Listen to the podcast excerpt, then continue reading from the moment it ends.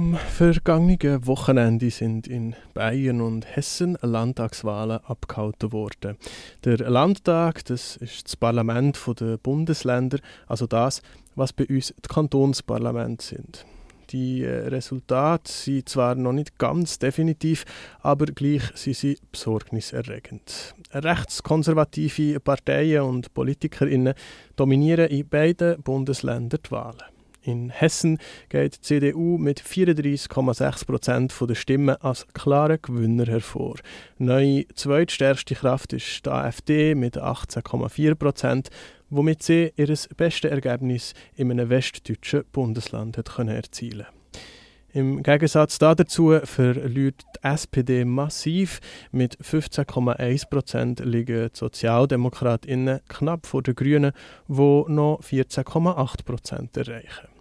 Die Linke scheitert dagegen mit 3,1% deutlich an 5%-Hürde und verpasst damit den Einzug ins Parlament. Und in Bayern sieht es auch nicht viel besser aus. Dort erreichen die drei rechtskonservativen Parteien CSU, die Freien Wähler und die AfD gemeinsam eine Zweidrittelmehrheit. Ganz klar, stärkste Kraft bleibt die CSU mit 37 Prozent. Und zu den Verlierern gehören auch hier SPD und Linkspartei. Kurz gesagt, die Rechtskonservativen allen voran die AfD, gewinnen massiv an Einfluss auf Kosten der linken Kräfte. Der Martin Schierdewan, Co-Vorsitzender der Partei Die Linke, also von der Partei, die nach dem letzten Wochenende in beiden Bundesländern nicht mal mehr Sitz im Landtag kann stellen fasst für uns zusammen. Der Rechtsruck ist nun auch im Westen der Republik mit voller Wucht angekommen. Die Wahlen in Bayern und in Hessen markieren damit auch das Scheitern der Ampel und ihrer Politik. Und viele Menschen wissen derzeit nicht, wie sie ihre Einkäufe noch bezahlen sollen. Aber diese Regierung subventioniert weiterhin Reiche und Rüstungskonzerne und mehr noch. Die Ampel hat mitten in der Krise einen unsozialen Kürzungshaushalt vorgelegt mit der massiven Einschränkung des Asylrechts und der Inhaftierung von Geflüchteten an den Grenzen Europas hat die Bundesregierung kräftig dabei mitgemacht, Geflüchtete zum zentralen Problem dieses Wahlkampfes zu erklären und zwar um von ihrem Kürzungshaushalt abzulenken. Das ist eine demokratische Bankrotterklärung. Ja, das stimmt. Und im Hinblick auf die kommenden Wahlen ist das sehr beängstigend. Die westdeutschen Bundesländer Bayern und Hessen beherbergen immerhin Zentren von ökonomischer Macht. Das heißt, die zwei Bundesländer sind vergleichsweise wohlhabend und das prägt die Wählerinnenschaft zwar konservativ, weil die den Status quo erhalten, aber Parteien wie die AfD finden ihren fruchtbaren Nährboden für rechtsextreme Politik nicht mehr anders. Im Herbst nächstes Jahr wählt der halbe Osten von Deutschland. In Sachsen und Thüringen führt die AfD mit fast 30 Prozent die Umfrage an. In Brandenburg liegt sie mit rund 24 Prozent gleich auf mit SPD und CDU. Bei all diesen Wahlen droht die AfD die stärkste Kraft zu werden. Die AfD ist kein ostdeutsches Problem. Das haben die Wahlen vom vergangenen Wochenende gezeigt. Aber nie sonst sind ihre Umfragewerte so hoch wie in den neuen, also in den östlichen Bundesländern. An der AfD gelingt es sehr gut, langjährige NichtwählerInnen zu mobilisieren. Die Unzufriedenheit mit den etablierten Parteien die ist im Osten sehr groß und es kommt dazu, dass sich die etablierten Parteien aus der Region zurückziehen.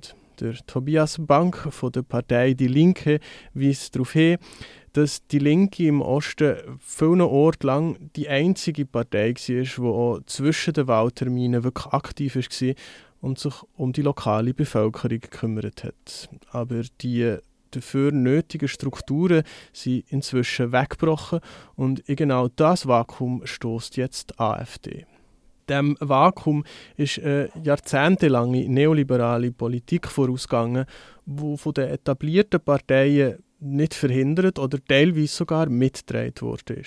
Im Jacobin-Magazin liest man da dazu, ob man jetzt auf die Schocktherapie von der Wiedervereinigung schaut, wo statt blühenden Landschaften nur Ruinen gebracht hat, ob man sich die Regionen anschaut, wo Kommunen unter der Schuldenlast erdrückt werden, oder ob man sich Menschen anschaut, die kaum genug Geld zum Leben haben.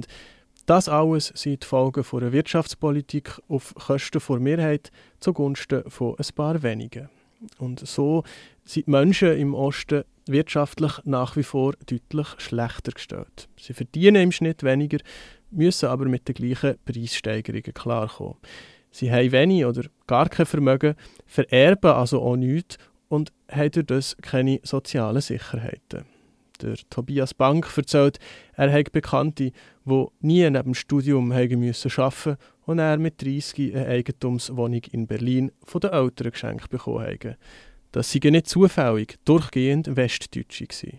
Trotzdem, eine genauere Betrachtung der Wahl- und Umfrageergebnisse zeigt auch auf, ein beträchtlicher Teil der AfD-Wählerinnenschaft gehört nicht zu denen, die nach 1990 von der Deindustrialisierung im Osten besonders hart getroffen worden In den berühmten Plattenbauvierteln ist der AfD-Stimmenanteil hoch, aber eben auch in den Reihenhaussiedlungen, wo die GewinnerInnen von der deutschen Wiedervereinigung leben. Wenn man sich die Mitgliedschaft der AfD anschaut, dann hat es darunter eben auch Gutverdienende, Ärzte, PolizistInnen, leitende Angestellte, Beamte, KleinbürgerInnen und so weiter. Oder in den Worten von AfD-Parteichefin Alice Weidel. Die einzige Partei, die nicht verloren hat, sondern aus allen Lagern Zuwächse errungen hat. Das ist ein ganz klares Signal, dass wir uns auch in der Breite, auch in allen Wählerschichten etablieren. Ja, äh, genau das ist das Problem. Und es verweist auf das große Versäumnis der etablierten Politik, wo ihre Verankerung in der Gesellschaft verloren hat. Die AfD die leitet nämlich immer dann zu, wenn die regierende Politik soziale oder ökonomische Unsicherheiten nicht aus dem Weg räumt und sich von der Bevölkerung und ihren Anliegen entkoppelt.